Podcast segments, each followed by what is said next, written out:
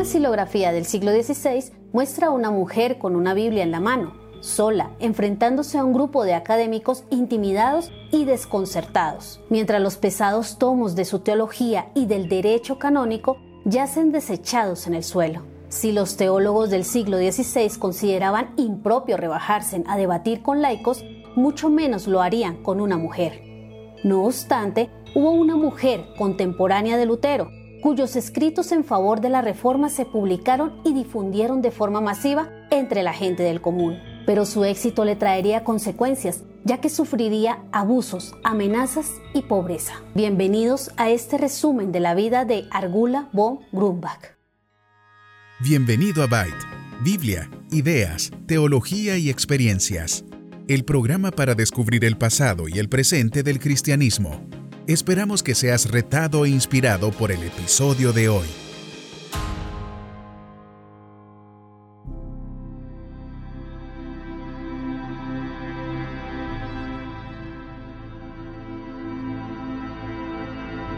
Argula von Stauff nació en 1492 en la ciudad de Ratisbona, en la región de Bavaria. Los von Stauff eran parte de la alta nobleza alemana. Por lo tanto, la educación, la religión y la política eran muy importantes para la familia. A los 10 años, el padre de Argula le regaló una bella edición de la Biblia de Koberger, una traducción de las escrituras al alemán de 1483, previa a la traducción de Lutero.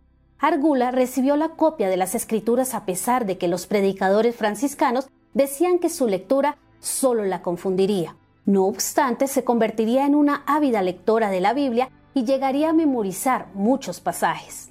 En la adolescencia, la joven Argula se trasladó de su pueblo natal a Múnich para entrar en la corte de la hija del emperador Federico III. Pero pronto llegaría la tragedia. Sus dos padres murieron en 1509 debido a la peste. Su tío paterno se convirtió en su tutor, pero este cayó en desgracia por un escándalo político y fue ejecutado. La sentencia de su tío indignó a Argula, y es probable que por este hecho haya estado en contra de la violencia y la coacción por el resto de su vida.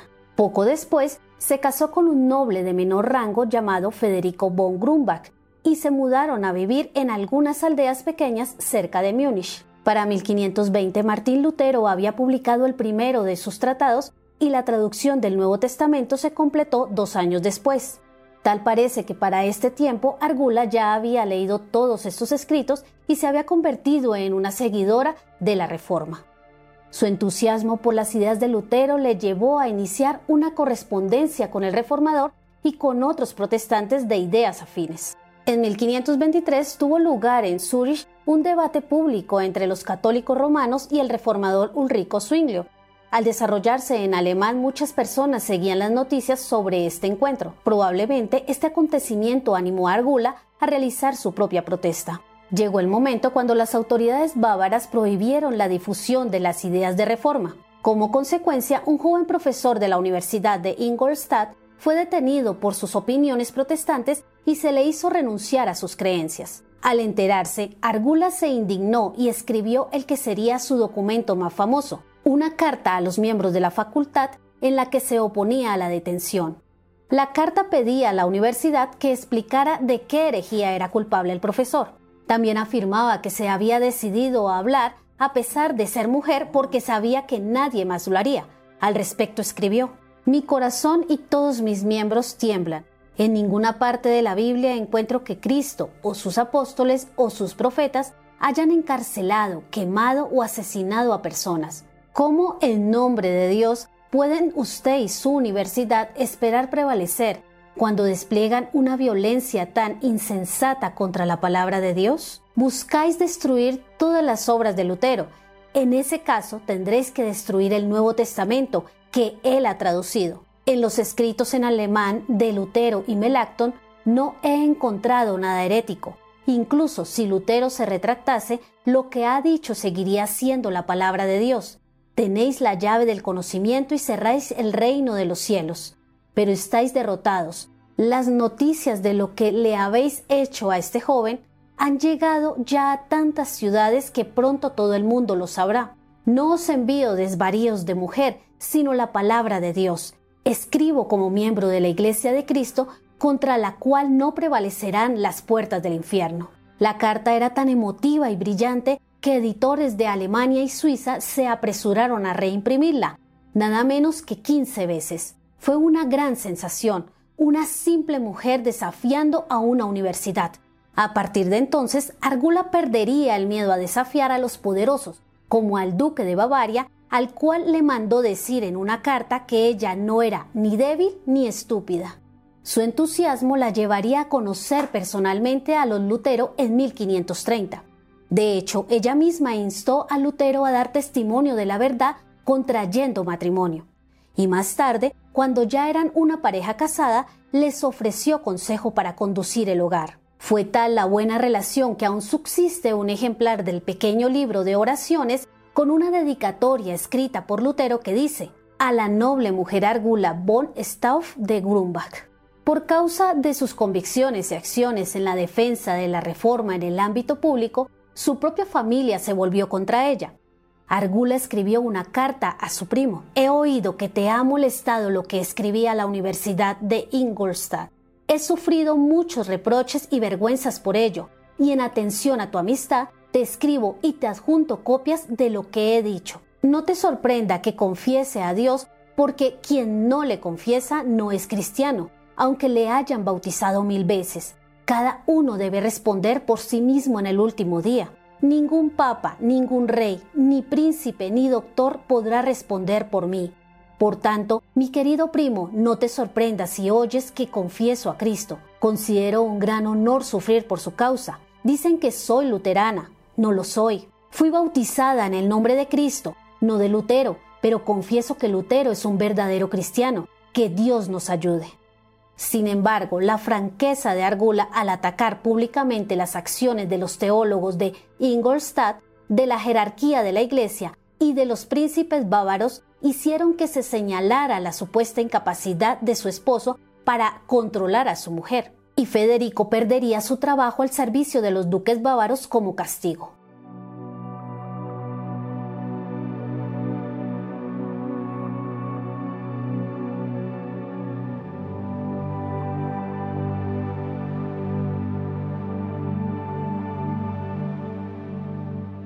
Argula llegó a tener cuatro hijos, George, Hans Hort, Gottfried y Apolonia. Ella estaba muy preocupada por ofrecerles una buena educación. Con ese objetivo eligió cuidadosamente a sus maestros, no solo los mejores, sino también los pioneros de la educación protestante. En sus planes para los niños, Argula soñaba con prepararlos para un tipo diferente de iglesia y sociedad, donde las escuelas debían florecer, el estilo de vida de la nobleza debía transformarse y la corrupción y la vida lujosa debían ser desterradas. No solo fue una autora inspiradora y controvertida, sino también una esposa, madre, escritora dotada, confidente de mujeres y dueña de la vida cotidiana de su hogar. No obstante, la mala salud del señor von Grumbach dejó viuda a Argula en 1530, poco después de haber visitado a lo Lutero. Entonces Argula tuvo que ocuparse de la administración de sus tierras y del cuidado de sus hijos. Muy a pesar de los esfuerzos de Argula por educar bien a sus hijos, su hijo mayor George desperdició su oportunidad de estudiar en Wittenberg al endeudarse. También resultó gravemente herido en una disputa. Su segundo hijo, Hans Hort, fue asesinado en una pelea. La joven Apolonia murió pronto, pero no solo perdió a tres de sus hijos, sino que su segundo marido, un noble bohemio, también murió prematuramente. Argula sufrió una tragedia tras otra.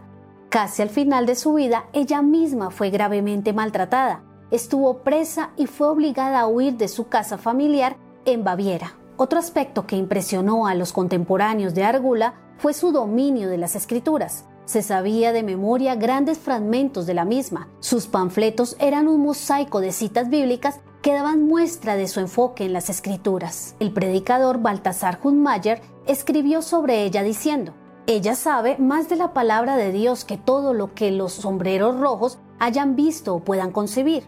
Respecto a ella, Lutero señaló, me regocijo de ver cómo una hija del pecado de Adán se ha convertido en una buena hija de Dios.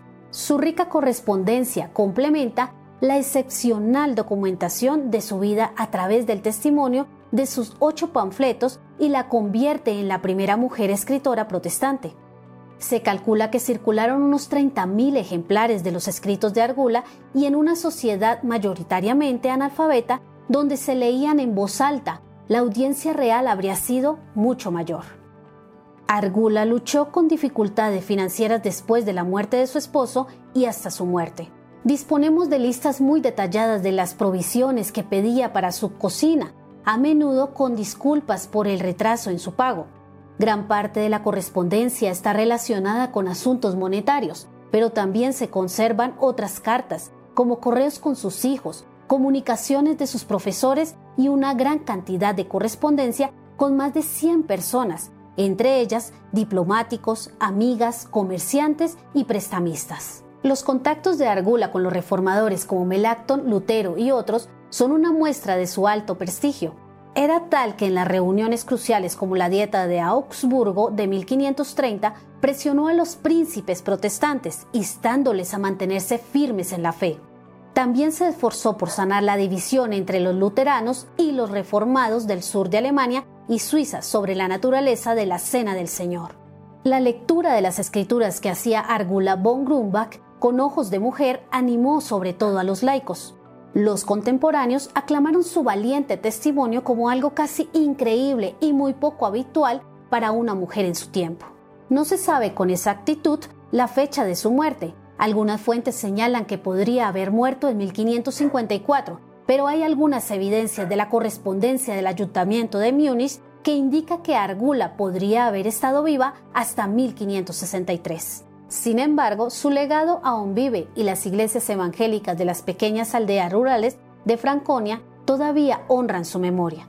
Las enciclopedias de los siglos XVII y XVIII la apodaron la Débora Bávara. Se han bautizado escuelas con su nombre y se han erigido estatuas en los pueblos donde vivió.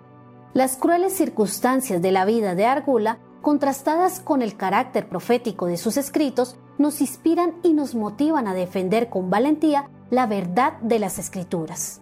¿Y tú qué piensas? ¿Cómo las pruebas y las dificultades pueden moldear el carácter de Cristo en ti? ¿De qué formas puedes ser valiente para proclamar la verdad del Evangelio? ¿Cómo la vida de Argula te anima a profundizar en las escrituras a la vez que sirves a otros? Gracias por escuchar este episodio. Esperamos que haya sido de bendición para tu vida. Este programa se emite con el propósito de exaltar a nuestro Salvador Jesucristo, quien en su gracia nos ha provisto todo lo necesario para hacerlo posible. Si quieres conocer más sobre este programa, leer el texto completo o ver un video sobre este tema, puedes ingresar a www.byteproject.com. También puedes seguirnos en nuestras redes sociales, YouTube, Instagram o Facebook como Byte Project. No olvides suscribirte para no perderte ninguno de nuestros contenidos. Hasta el próximo episodio.